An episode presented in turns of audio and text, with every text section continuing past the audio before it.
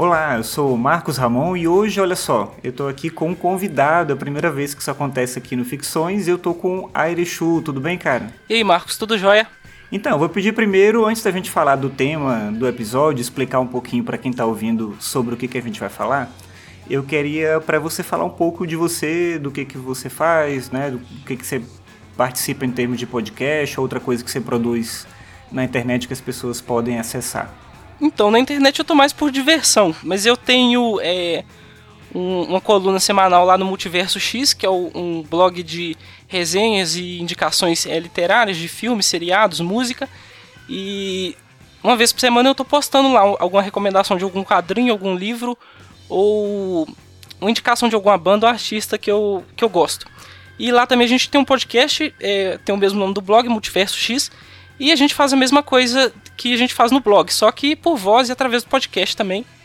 E com bate-papo com o pessoal uhum. que participa, que acaba sendo bem mais divertido também do que só o texto no blog.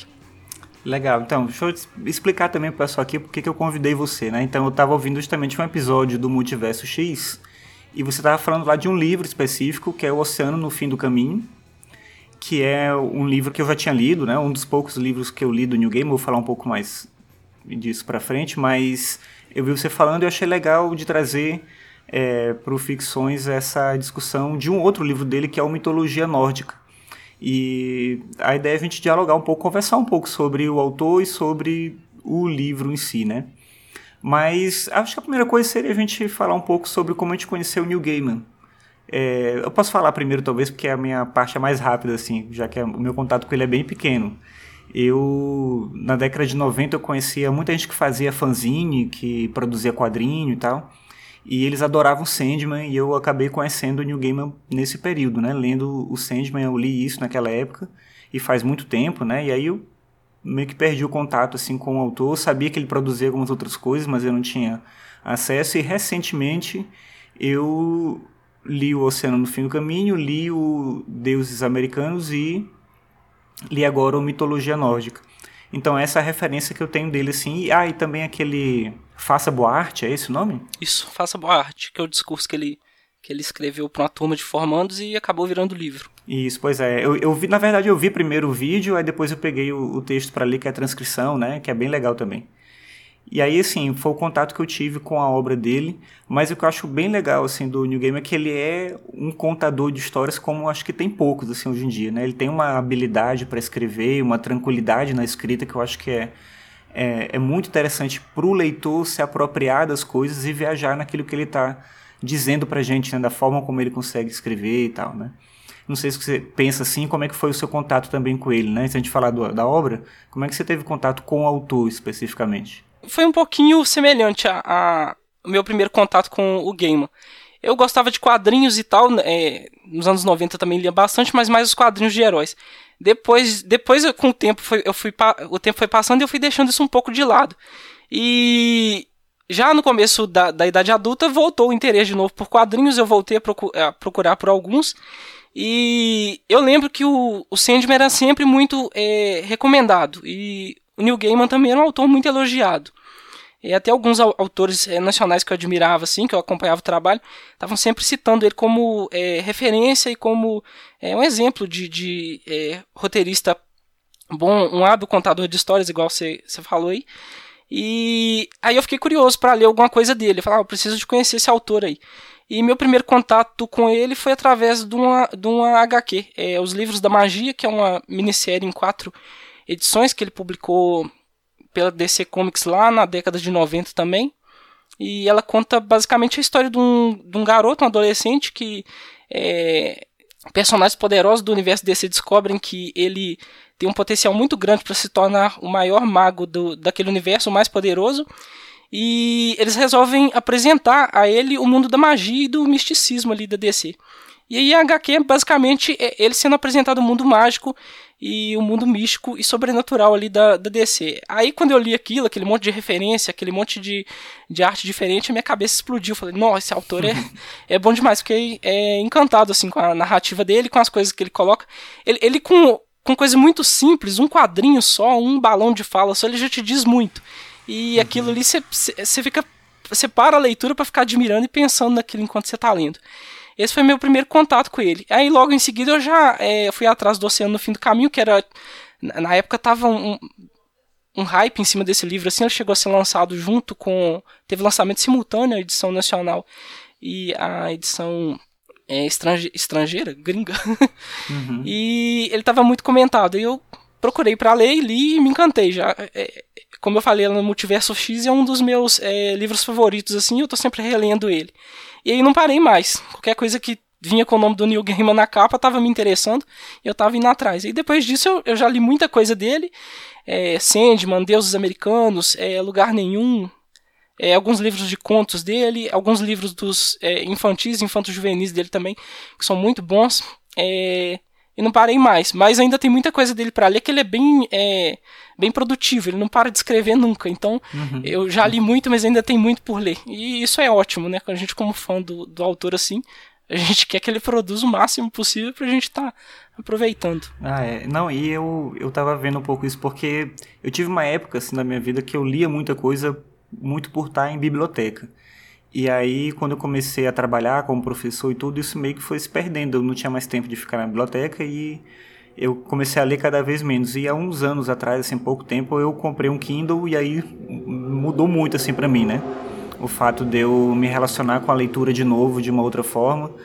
E é o que você falou, né? Toda vez que eu vejo uma coisa do New Game, dá vontade, assim, de comprar e tal. E aí eu vou me organizando para e conseguindo ler mais coisas, né? Mas é, é bem bacana como ele produz de fato muita coisa e como é acessível, né? A leitura dele, a literatura dele é acessível pra gente. É verdade. Também o, o, ajuda muito o fato dele escrever para é, variados tipos de público. Né? Eu cheguei a citar os livros infantis, os infantos juvenis, esses livros com temática mais adulta, o Sandman que é um quadrinho adulto e se você tiver é, interesse em, em, buscar as referências que ele usou para construir aquele universo ali, você vai ter material para você se aprofundar uhum. e pesquisar e descobrir é, ao infinito ali, né? Não, não, ele não, não poupa é, essas referências. Eu fico também admirado com essa capacidade que ele tem para escrever para todo mundo. O, o, mesmo encanto que ele desperta no adulto, ele também consegue despertar no público jovem, no, no adolescente ou na criança ali, com a mesma facilidade. Então é uma habilidade assim que o no escritor a gente tem que enaltecer ali, porque são poucos que conseguem escrever para variados públicos com essa mesma habilidade dele e provocar o mesmo encanto, assim. Eu leio um, um infanto juvenil dele e falo, ah, esse é o tipo de livro que eu queria ter lido na, na infância, e se possível eu vou estar tá emprestando para sobrinho, para primo, porque eu quero que eles conheçam o Neil Gaiman, se apaixonem por ele assim como eu. Oh, legal. Eu só conheço dele, o que é mais próximo assim desse nível é o Coraline, que na verdade eu vi só o filme, né? E foi até uma experiência curiosa que eu fui eu e a minha esposa, a gente foi ver, tava só nós dois e tinha um monte de criança e as crianças chorando. é porque o filme é, é, é, visual demais e Sim. tem coisa nele que talvez não, não, não, não seja tão adequado para o público infantil. É, pois é, trazer uma experiência assim de, de tensão, né, muito, muito grande para as crianças ali, né, foi curioso. Eu, eu li foi a adaptação para quadrinhos é, de Coraline. E eu gostei, achei tranquila de ler. Não, não vi na, nada tão, tão grave assim que me causasse pesadelos. é, mas tem outros, tem, tem o, o, Instruções, que é uma narrativa bem tranquila, tem o Dia de Chu, que é, é bem legal também. E os, os Infantos Juvenis tem o livro do cemitério, que a história é. As histórias deles não, não são comuns, né? Você não vai ver história é, é, comum nos livros dele, assim. Mas o, o diferente dele é o, é o, que torna atrativo aquilo tudo ali. Sim. É, o, o, livro do cemitério, a versão dele de João e Maria também é bem interessante. É, a Bela e Adormecida, que ele reconta mais esse conto de fadas também é uma, uma versão bem interessante também para o público é, infantil, infanto juvenil ali já é, é uma, um material interessante para você estar tá apresentando assim e sem a carga é, dramática do, do, e visual de um filme. Uhum. Legal. Não, e bem nisso que você falou, talvez a gente já consiga entrar agora no tema do, desse livro específico, né, que é o Mitologia Nórdica. O Mitologia Nórdica ele também foi lançado em simultâneo, você sabe? Não. Lá, lá fora e aqui no Brasil? Eu não tenho certeza se. Foi com diferença de poucos meses. Eu, eu não saberia dizer a data ao certo. Mas foi bem pertinho, assim, né? Eu acho que lançaram lá, tipo, em fevereiro e aqui em junho ou julho. Uhum. Eu teria que conferir aqui. É. Isso não é, não é, difícil de descobrir isso, não, mas é, foi diferença de poucos meses mesmo. Legal. Não, então, porque no caso desse livro, se criou uma expectativa muito grande em cima dele por conta do Deus Americanos né, que é um livro de um sucesso gigantesco e que agora tem a série. Inclusive eu até vi depois que ele tá muito no Twitter assim, ele tá muito ativo também, né? Ele responde as pessoas, e tal. e eu vi alguém falando com ele dizendo que comprou mitologia nórdica, mas infelizmente não era tão bom quanto Deus Americanos. E aí ele comentou lá alguma coisa no sentido, perguntou alguma coisa pro cara e o cara falou que achava que era uma continuação. E ele falou, é, não era uma continuação, né? E aí tem esse tipo de expectativa, né? E isso aconteceu em certa parte comigo, eu imagino com você também, né? Eu já tinha lido Deus Americanos e eu fui para mitologia nórdica também com uma uma impressão inicial antes de ler o livro de que ele estava envolvendo ali uma outra história junto com a mitologia nórdica, até eu descobrir no livro que na verdade era ele contando as histórias, né? E aí, como você falou que ele reconta outros contos de fadas e tal, eu acho que é uma coisa que, que ele se interessa particularmente, e eu acho que é interessante isso também, até porque no próprio Mitologia Nórdica, na introdução, ele fala uma coisa legal sobre o mito quando ele diz que a diversão do mito é você contar você mesmo, você mesmo recontar essas histórias. Então acho que é, nesses livros é ele exercitando um pouco desse processo, né, para ele mesmo e, e claro para o público que gosta daquilo que ele escreve. É a diferença do deus americanos para a mitologia nórdica é que o deus americanos ele é, usa a mitologia nórdica como referência, né? Alguns dos, dos deuses da mitologia nórdica estão presentes lá e ele usa isso e trabalha isso num contexto novo, que são esses deuses em solo é, norte-americano. E no mitologia nórdica é ele recontando aquilo que se tem da, da própria mitologia nórdica, né? com as palavras dele, ele recontando aqueles mitos tal qual é, eram contados na, na época lá, ou, ou que a gente tem mais próximo do que poderia ser naquela época, porque os registros também são bem vagos, né? Uhum. E não, eu não fui com a expectativa de ser um Deus Americanos 2, eu sabia que é, era um livro diferente. Mas eu queria ver com, como seria a versão do Gaiman dos contos nórdicos. E não é tanto uma versão do game, assim. Tem um jeito dele, tem é, algumas metáforas que ele usa, algumas figuras de linguagem que ele usa, que a gente, principalmente, você já tá mais acostumado com o jeito dele de te contar, você vai sacar. Isso aqui é muito a cara dele escrever desse jeito. Mas é um tipo de conto mitológico mesmo. Aí algumas coisas não fazem sentido, outras histórias ficam meio que te devendo um, um desfecho ali, ou uma continuidade. Então você não pode ler ele como um livro de início, meio e fim, como se fosse um romance é mais mesmo aquelas histórias nórdicas, é, igual você falou lá no, na, na, apresentação que ele faz. São histórias que ele está recontando ali é, numa noite de inverno, ou, ou, quando parece que o sol não vai se pôr nunca, e você está com tempo, e você vai contando essas histórias, relembrando, e com suas próprias palavras. Eu acho que ele tentou fazer disso aí mais um, um exercício de lazer para ele mesmo, uhum. porque ele fala que ele gosta bastante, né? O conjunto de mitos preferidos dele é o da mitologia nórdica, ele já usou eles em várias outras obras como referência, mas agora ele quis recontar com as palavras dele como são esses mitos de forma mais é, fidedigna possível ao que se tem, né? Uhum. Que é a, a, base que se tem é do, do Eda antigo e o Eda poético. Então, sobre esse aspecto, acho que é legal também a gente pensar que existe uma visão um pouco negativa do mito em geral, né? As pessoas têm curiosidade, elas gostam de ler sobre mitos, ouvir histórias sobre mitos, mas no geral se pensa muito o mito como uma separação da razão, né, do racional. Eu sou professor de filosofia e os manuais de filosofia para ensino médio, principalmente, têm esse tipo de visão, né? Eles apresentam a ideia de que em uma época existia a mitologia e em algum momento a gente começou a raciocinar e a gente abandonou o mito. Como se a gente não tivesse repleto de mitologia ainda hoje, como se a gente não usasse o simbolismo, a metáfora como uma forma de compreender a realidade. E eu acho que esse tipo de resgate que o Gaiman faz é interessante para a gente pensar também como, através dessas histórias, mesmo que absurdas, né, mesmo que fantasiosas e tal, a partir delas a gente pode também compreender um, pouco do que a gente é. Afinal, são histórias que foram inventadas por seres humanos para dar conta da própria compreensão do que é um ser humano, do que são sentimentos, do que é a nossa existência. Então, é, e a mitologia nórdica é uma mitologia que eu conhecia muito pouco, né? Como a filosofia é, ocidental ela se pauta muito dentro do contexto da cultura grega, é essa mitologia que eu me aproximei mais.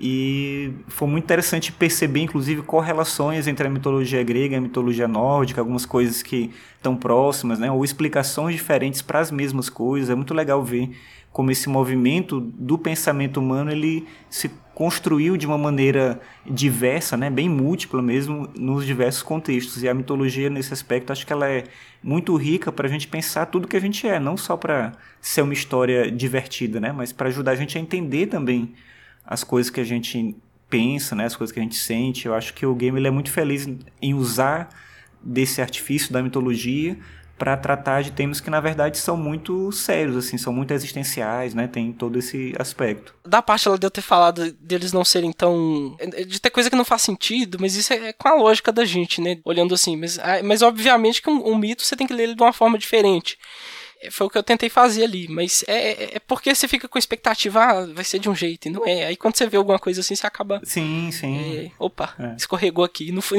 não, não foi um escorregão, foi o jeito de contar. O mito tem uma, uma forma narrativa própria. E você falou dos mitos modernos também. Tem histórias de, de alienígenas, é, uhum. dessas próprias é, mitologias que são construídas hoje. Tipo, a Marvel tem todo um universo uhum. mitológico ali com personagens que se relacionam e tal e pode ser entendida e estudada como uma mitologia também. Sim. É moderna, é recente.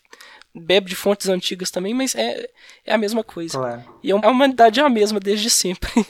e tem muito, muita coisa que a gente consome que tem, tem estrutura, né? Se baseia nessas diversas mitologias, né? Então, sei lá, Senhor dos Anéis tem um monte de mitologia, todo do jeito que você imaginar, principalmente da mitologia nórdica também, né? O próprio New Game ele fala na, na, apresentação que ele conhecia alguma coisa ali da mitologia também, lendo os quadrinhos, né? O Thor e tal. E é curioso também porque a referência que eu tinha da mitologia nórdica, como eu falei, era muito pequena, assim. E eu tinha essas coisas ali da Marvel, do Thor, né, das revistas em quadrinhos e tal. E ler as histórias como ele conta é interessante porque você adquire uma outra visão, né, uma, uma outra camada de percepção sobre esses personagens. Que, claro, no quadrinho tem toda uma liberdade de quem está escrevendo utilizar aqueles personagens de uma outra forma, né? Eles não têm que ser, eles não tinham que ser fiéis ao mito, até porque não tem essa coisa de fidelidade a uma história assim, tal desse jeito. Mas é interessante a gente adquirir essa outra possibilidade de leitura, né? Dessas dessas histórias. Eu achei muito legal é, ver a conexão ali entre o Odin, o, o Thor e o Loki de uma maneira diferente da maneira como eu me apropriei quando eu era criança e li os quadrinhos do Thor. E é muito diferente, né? É uma, é uma percepção bem distinta daquilo que a gente tem lendo só os quadrinhos. E ele traz no livro, acho que uma riqueza assim com essas histórias que ajuda a gente a compreender também esse movimento, né, de apropriação dos autores porque às vezes se condena o autor porque ele utilizou isso de tal lugar, utilizou uma referência de outro lugar, e na verdade acho que isso é fantástico, né? Mostra não só um conhecimento do autor, mas também a capacidade dele de juntar todos esses elementos, né? Então quando o Stan Lee está pegando referências de diversos lugares e criando personagens, a maneira dele, ele está fazendo um trabalho bem interessante que é similar um pouco, guardando as proporções ao que o Gaiman consegue fazer com os, os personagens dele nos livros e tal, tem um pouco disso, né? Sim, essa, essa capacidade de recriar é, com base em, em, fontes antigas, em referências, é, fazer algo novo, eu acho que é uma forma de, de expressão ali da criatividade, né? E se você consegue é, deixar alguma pessoa encantada com aquilo ali, a ponto dela se interessar mais é, em buscar de onde vieram aquelas referências, onde essa pessoa, é, de onde ela se inspirou para criar isso aqui, eu acho que o mérito é, é, ainda maior, porque de certa forma você acabou despertando a curiosidade daquela pessoa para algo mais ali, e alguma coisa talvez que ela não, não fosse conhecer, se não fosse através de uma obra assim que servisse de introdução e de apresentação. Uhum. E até um, um dos pontos é, que eu acho que merece ser destacado no livro é esse ponto dele servir como uma introdução à mitologia nórdica. É, talvez a pessoa espere, espere um livro mais denso, é, mais trabalhado no ponto histórico mesmo, de tentar recriar aquele universo viking que era a, a dos séculos 8 até 10, me parece. Mas não, ele não tem isso, são só as narrativas míticas ali. Mas através delas você já conhece muito do, do ideário da, daquele, daqueles povos e daquela civilização. E isso aí já serve de, de porta de entrada também para você ir atrás de outras fontes, é, conhecer o que outros autores têm a dizer sobre aqueles povos ali. E é interessante, qualquer forma de conhecimento, qualquer qualquer é, mídia que te abre as portas para um novo mundo ali, ela tem que ser valorizada, assim. É, então, aí acho que a gente entra na coisa da estrutura do livro, né? Da forma como o livro ele é apresentado, né? Eu, eu achei bem interessante essa forma como ele faz, né? Ele tem uma, uma apresentação bem breve, Aí ele fala um pouquinho sobre o como a mitologia está presente na nossa vida, no caso da língua inglesa, os dias da semana, por exemplo, são referências, é, fazem referência às divindades, né? Então, é, quarta-feira é o dia de Odin, quinta-feira é o dia de Thor, sexta-feira é o dia da, da Friga, então cada dia tem uma referência ali e tal. E ele mostra também como a, as referências a que ele teve acesso, né? Os autores que ele leu, ele traz esse elemento inicial para depois contar algumas das histórias, né? Se bem que acho que no começo tem uma apresentação do Odin, do Thor, do Loki, né? Tem uma coisa assim bem rápida. Sim, ele. Não é isso, mais ou menos assim? Eu acho que é isso. Ele apresenta os três, né? Que são os, os principais ali: Odin, Thor e Loki, que praticamente participam de todas as outras histórias futuramente. E ele começa é, o, o, livro com um conto de. que é um mito de criação, como foi criado o, aquele universo, uhum. né? Com a Yggdrasil, é, que é a árvore da, da, vida que comporta todos os mundos e reinos daqueles deuses ali, com Asgard, Midgard. São nove reinos ao todo, me parece, uhum. e ele introduz cada um deles, comenta como foi criado esse mundo com os deuses ali. Logo no início já teve algumas é, guerras ou desentendimentos que é, levaram aquele mundo a ser daquele jeito ali. Então, logo após apresentar os personagens e aquele mundo, ele já começa com as histórias propriamente ditas, né?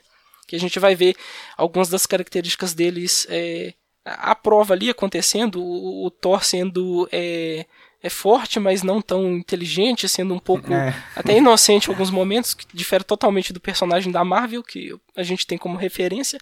Chega, chega a ser até um choque, né? Se você vai com a imagem do Thor da Marvel e Nossa, o, muito. O Thor muito. nórdico você fica um pouco. Ué, mas ele é assim mesmo? Uhum. já o Loki já não tem tanta diferença. Ele é ardiloso, às vezes pro bem, às vezes pro mal. Ele não tem muito essa coisa maniqueísta de bem e mal. Ele, ele faz o que convém a ele, o que interessa a ele. E isso, ora, ajuda os deuses, ora, atrapalha eles. Não, tem uma hora, tem, tem uma hora, na, uma passagem específica lá que ele. Porque sempre que acontecia uma coisa, o Thor sabia, né? Que era. Na verdade, ele não sabia, mas é, aconteceu uma coisa errada e o Thor acusava o Loki, né? E alguém pergunta, mas por que, que você está acusando ele? Ah, porque eu acho que é mais fácil pensar assim. E aí tem um certo momento em que ele acha que o Loki não fez algo errado, né? Que é quando roubam o martelo dele, né? E aí ele vai até o Loki porque é, se não foi o Loki que fez, o Loki vai me ajudar a resolver, né? Então o Loki serve para os dois lados, né? É curioso isso, né? Ele é meio que um, um agente ali funcionando.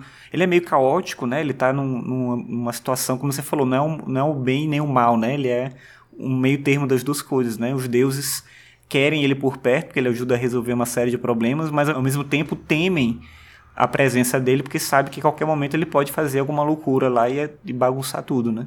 Então é uma figura, acho, acho talvez uma das mais encantadoras, assim, da, da, da forma como o Gaiman conta é justamente o Loki por essa imprevisibilidade, né? Você nunca sabe o que vai acontecer quando ele aparece, né? Sempre tem alguma coisa estranha ali, alguma coisa interessante para contar a partir dele.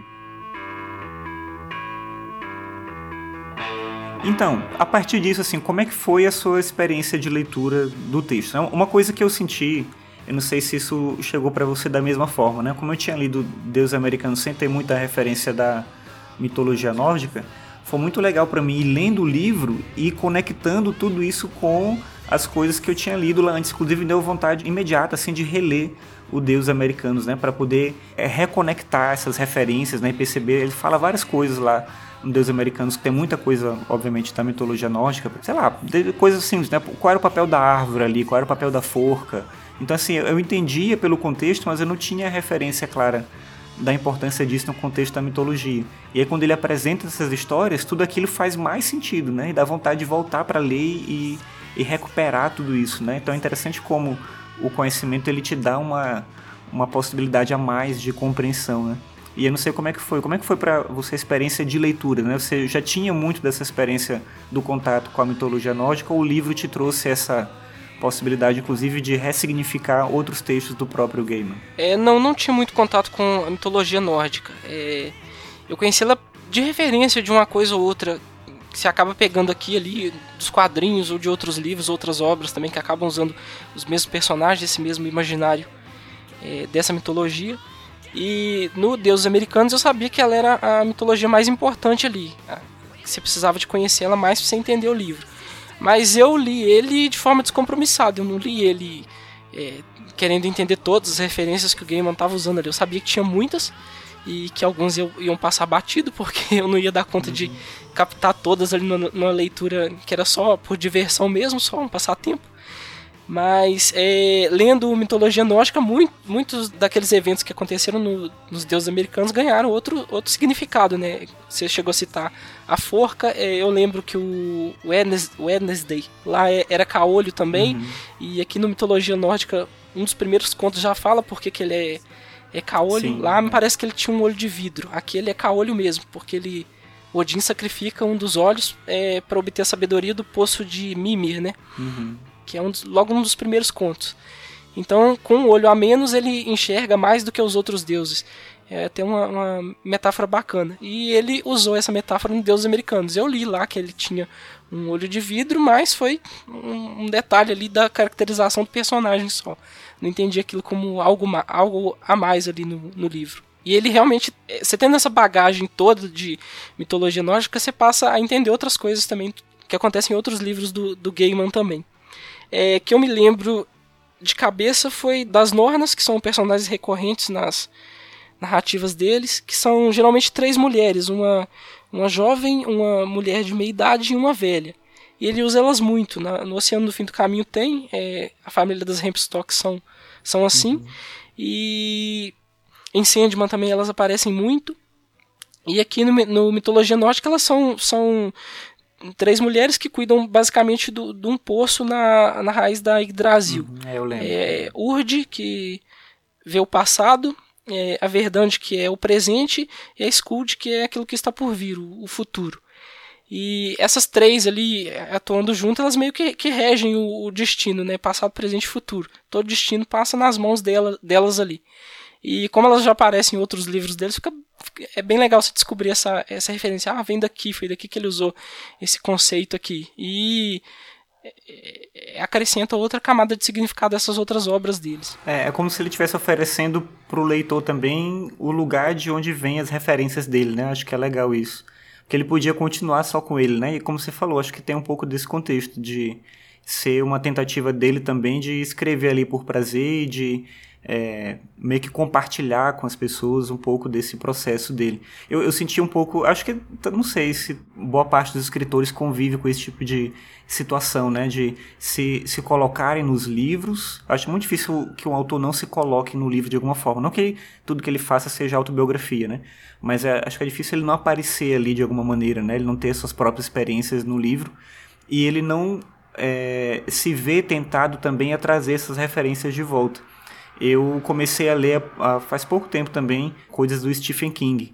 E é, é engraçado como, como você vai lendo um livro depois do outro, você vai percebendo alguns elementos que se repetem também. Então tem, eu não sei se é uma coisa que funciona para todo escritor, né? O Borges também tinha isso com algumas figuras assim que ele sempre representava. O Jorge Luiz Borges, ele usava o labirinto, ele usava o espelho. Então ele tinha alguns elementos assim que tinham a ver com experiências dele que ele reproduzia sempre nas obras, né? E o, o game eu acho que ele tem um pouco disso com a, as narrativas, com a mitologia. E eu acho que nesse aspecto, acho que é muito interessante porque justifica muito aquilo que eu falei lá no começo, né? De eu ver ele como alguém que é um grande contador de histórias, né? Então se a, se a mitologia é uma narrativa, a palavra mitologia, inclusive, né? Da palavra miteo grega significa narrar, mas também designar, nomear. Então a, a, mitologia ela tem essa função de ser uma narrativa, né? de ser algo que une a comunidade, que permite que as pessoas convivam em torno das mesmas histórias, né, e encontrem algum consolo para compreender as coisas e tal.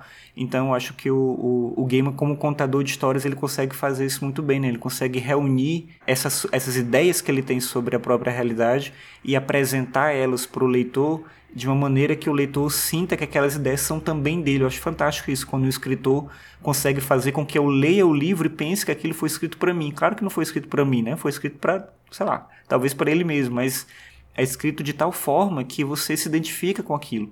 Eu acho que isso é muito presente na obra dele. Nesse livro, acho que menos das coisas que eu li dele, mas também pela proposta do livro, né? É um livro que ele está contando narrativas ali. Algumas são mais dramáticas, assim, tem umas mais cômicas, né? Então você vê um pouco de uma mudança de intensidade do texto dele, mas bem naquela linha do que você falou antes, né? Ele está ali, na verdade, relatando as histórias e não contando ele mesmo uma história que ele usa isso tudo como, como referência.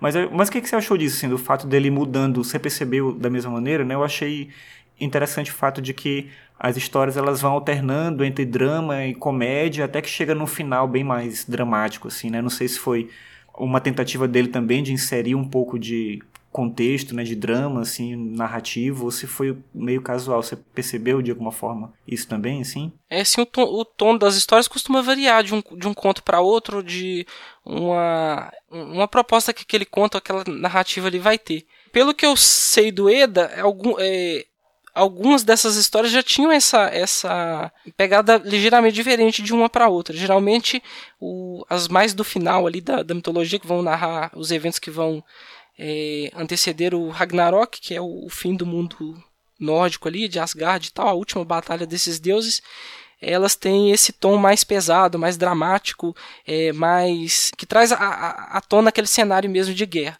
As histórias mais é, como eu diria, as primeiras histórias assim, elas são mais engraçadas, mais é, divertidas mesmo.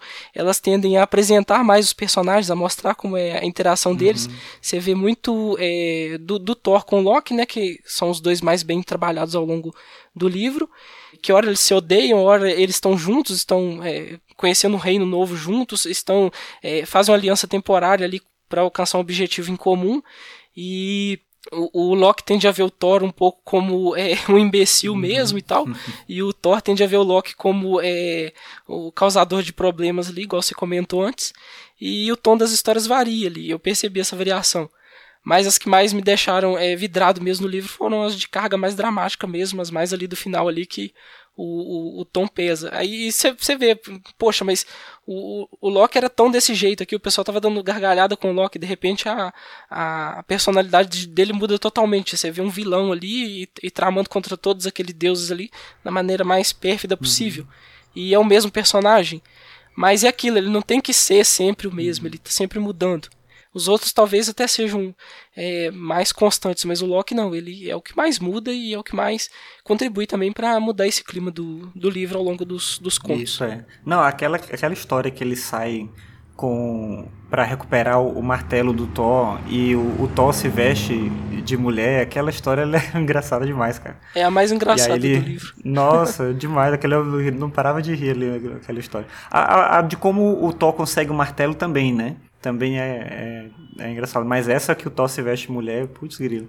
Eu ri demais ali. E aí o que você falou, né? Tem toda uma coisa ali do, do Loki, né? Assim, nessa, nem é ele que é engraçado, mas assim, a situação que ele ajuda a criar torna tudo tão, né, muito divertido, muito leve, né? Uma narrativa muito leve. E realmente, depois, pro final, a, a história ganha um peso bem diferente. E aí acho que é isso, é muito mérito também de quem está escrevendo, né? Se fosse eu contando essas histórias, elas iam ser todas a mesma coisa, né? Mas tendo um escritor de habilidade, ele consegue fazer isso, né? Ele consegue fazer o leitor e ir ganhando e perdendo sentidos ali, né? E, e, se apropriando de algumas coisas, né? Ele, ele, joga uma coisa mais leve, te faz querer ler mais, depois ele te bota numa história que você sente que tem que parar um pouco, né? Então é um pouco disso, assim. Mas é um livro bem rápido de ler, né? Assim, eu li no Kindle, então eu não tenho ideia do tamanho do livro físico. Mas. Que é uma coisa que a gente perde quando lê digital, né? Eu. Só tem a porcentagem. É, pois é. Você tem uma porcentagem, tem uma ideia de tempo, mas na, o livro, ter o livro na mão, esses dias a minha irmã me deu um livro físico, né? E aí eu li o livro do papel, assim, é muito diferente, assim. Faz tempo que eu não li um livro no papel. Eu, eu vi o, o podcast que você comenta as diferenças. Vê, né? assim. é. Eu falei, engraçado, por que, que eu leio o livro físico ainda, questão de vantagem que tem? Mas aqui a minha preferência é por físico, até então não fiz a mudança. Eu, eu li o é. Mitologia Nórdica, eu li a edição física. Ele tem 280 uhum. páginas mas é, a fonte é grande, o espaçamento é grande e a prosa do, do não, não é rebuscada, não é aquela coisa de, de aquela linguagem rebuscada que te exige um, um, vocabulário maior ou te exige consultas constantes ao dicionário, você consegue ler ele tranquilamente. Eu, li ele com uns dois dias assim, sem, sem forçar a, a, a ler muito. Até porque a, as histórias são curtas também, você termina uma, você já quer ler a próxima. Sim. E, e quando assim é fácil de você, de você ler. Essa forma como é organizado, como contos curtos, ela facilita muito você ler mais rápido também. Você não tem que fazer uma construção muito grande de, de, de uma cena antes de, de te brindar ali com um, um desfecho para ela. Não, ele, ele, já é mais direto na, na narrativa dele. Mas ele é muito bem escrito. Eu tinha chegado a comentar de algumas figuras de linguagem que ele usa que acabam deixando o texto mais, mais bonito, assim. Eu, eu gosto bastante quando ele faz isso. E foi, foi uma leitura prazerosa de fazer assim. Uns dois dias dá para terminar tranquilo. Então, acho que a gente pode já aqui meio que por o caminho final. Eu acho que pelo que a gente falou que é óbvio que a gente recomenda a leitura desse livro, mas também de outros, né? Você mencionou várias coisas do próprio Gamer que você já leu. Eu acho que o que a gente falou aqui foi legal para, de repente, quem queira ler o livro entender um pouco também do, do qual é a proposta do livro mas é um livro que eu particularmente assim me interessei muito porque uma, uma das coisas que meus estudantes pediam muito nas aulas de filosofia, porque eu sempre começo no, momento de introdução à filosofia falando sobre mitologia. E aí vinha essa pergunta deles, né? Mas e outras mitologias? E eu conhecia muito pouco, né? Eu acabava não me envolvendo para apresentar e eu acabava não tendo o tempo suficiente para pegar um texto mais técnico e estudar. E esse, esse livro pela leveza dele, pela forma de escrita, acabou me proporcionando a possibilidade de ter contato com, com toda essa riqueza da mitologia nórdica, é algo que eu vou usar daqui para frente também nas minhas aulas, mas é algo também que me serve, eu acho, para contextualizar uma série de coisas de literatura que eu já li, de cinema, de outras coisas que, que me interessam, assim. Então, é um livro que eu acho que é muito, muito, muito, muito interessante de se ler pela facilidade do livro, mas por tudo que você conquista, né, ao ler esse livro também. Claro que todo livro tem alguma conquista, mas é, particularmente para mim esse foi uma experiência bem interessante. Eu não teria uma indicação específica do New Gaiman para fazer além desse livro, fora aqueles livros que eu falei que eu já li, né, que é O Oceano no Fim do Caminho, que é um livro bem bacana. E eu li, foi o primeiro livro do New Gaiman que eu li, e eu achei muito interessante a forma como ele escreve, né, a forma como ele vai dialogando também com a história, é, a fantasia e a ficção, uma coisa que você falou lá no, no Multiverso X também, né, no, no episódio de podcast que você comentou, porque ele deixa meio aberto para quem está lendo se aquilo aconteceu daquela forma ou não, mas é interessante pensar que também ele dá essa possibilidade para o leitor de encontrar na fantasia uma significação da própria realidade, é bem legal isso, acho que é bem interessante esse caminho que ele adotou. Então, assim, fora esse livro, e o Deus Americanos, que eu acho que é um livro fantástico, assim, inclusive eu fui assistir a série, não sei se você está assistindo, mas eu fui assistir a série, eu assisti o primeiro episódio e aí eu parei, não quis assistir mais, porque, não sei, me deu uma agonia, assim, de ver a, a, a série. Eu sei que é um produto diferente, não, de forma alguma tem que ser igual ao livro, é impossível ser igual ao livro, claro, né? Mas me deu uma agonia de ver as coisas ali e eu meio que ir perdendo a construção que eu mesmo tinha feito num livro que eu gostei tanto, né? Então talvez eu, eu chegue a ver depois né, a série, mas agora pelo menos eu não quis assistir. Então o que eu teria para recomendar dele mais assim seriam esses livros que eu conheci, mas principalmente esse que a gente tem aqui. Mas eu queria saber se você tem. Primeiro, se, o que eu falei, né? Se você está assistindo a série lá do Deus Americanos, o que, que você acha? E se você tem alguma outra indicação a fazer, sendo do game ou não, ou de alguma outra coisa que você acha que é legal para quem tá ouvindo a gente. É, a série eu comecei a assistir sem muita expectativa. E eu preciso confessar que ela me conquistou ali. Quando eu li Deus Americanos, é, ele foi um livro difícil de, de terminar ele. Eu andei com o livro vários dias assim, e a história não, não rendia, eu senti que ela não, não rendia, ele não me conquistou tanto. Eu, eu gostava muito da construção de mundo que ele fazia, mas a trama principal não, não me cativou. Mas vendo a série, é, ela acrescentando um reforço visual ao que eu já tinha do livro na, na cabeça ali, ela é, acabou me conquistando ali aos poucos. Tem, tem uma série de personagens muito interessantes, todo o conceito que ele, que ele cria de, de deuses, é, dependendo cada vez mais de, de fé para se manterem vivos ali, alguns sendo esquecidos, outros ascendendo, né, como a, a mídia, a internet, como é, deuses poderosos, influentes ali. Uhum. E, e, toda a guerra que ele constrói de, de pano de fundo entre deuses antigos e deuses é, modernos é bem interessante. E a série, eu, eu na, na minha opinião, humilde, eu acho que a série tem conseguido trabalhar esses elementos de forma satisfatória e acrescentar alguns outros novos também que o livro não, não tinha ou que ele deixava um pouco a desejar. Então eu tenho acompanhado, tenho gostado. E a, a série pretende se estender por mais temporadas, então é um, algo que vai estar sempre em evidência aí. É, de recomendações, além do Mitologia Nórdica, que é uma ótima porta de entrada para para mitologia nórdica e para é, é, essa fonte de inspiração para diversos autores, diversos produtos que a gente tem em, em alta hoje, de livros, filmes, é, jogos, etc. Do game eu recomendaria também o Oceano no Fim do Caminho, que é uma excelente porta de entrada para o universo fantástico do autor, aquilo da recorrência de temas que ele costuma trabalhar. Essa linha tênue entre fantasia e realidade é uma delas, e está bem presente, bem marcada no no Oceano no Fim do Caminho. Uhum. O Deus Americanos também é um ótimo livro. Assim, eu não, não recomendaria ele de início, que eu acho ele um pouco é, denso demais e, e pode ser que ele desmotive alguns, alguns leitores. Uhum. O Oceano, por ser mais leve e tal, é, é, um livro que tende a agradar mais, mais públicos. Ah, aquela HQ que eu cheguei a comentar também, é, os livros da magia também é uma ótima introdução ao universo de magia e misticismo que o Gaiman costuma trabalhar nos quadrinhos dele. Ele tem é, quadrinhos de, de tudo enquanto é tema e, e, assunto. Mas se você for quiser um aperitivo do que você pode encontrar em Sandman, que é a obra mais é, aclamada dele, e não é sem motivo, eu acho que os livros da magia é uma boa introdução também. Você vai ter uma noção do, do, tipo de narrativa que ele constrói com os roteiros dele, do tipo de arte que você vai encontrar em Sandman, porque no, no, encadernado são quatro artistas diferentes, cada um, diferentes, cada um com um, uma técnica de arte diferente. Uma ilustração, o outro é aquarela e por aí vai. Ah, legal.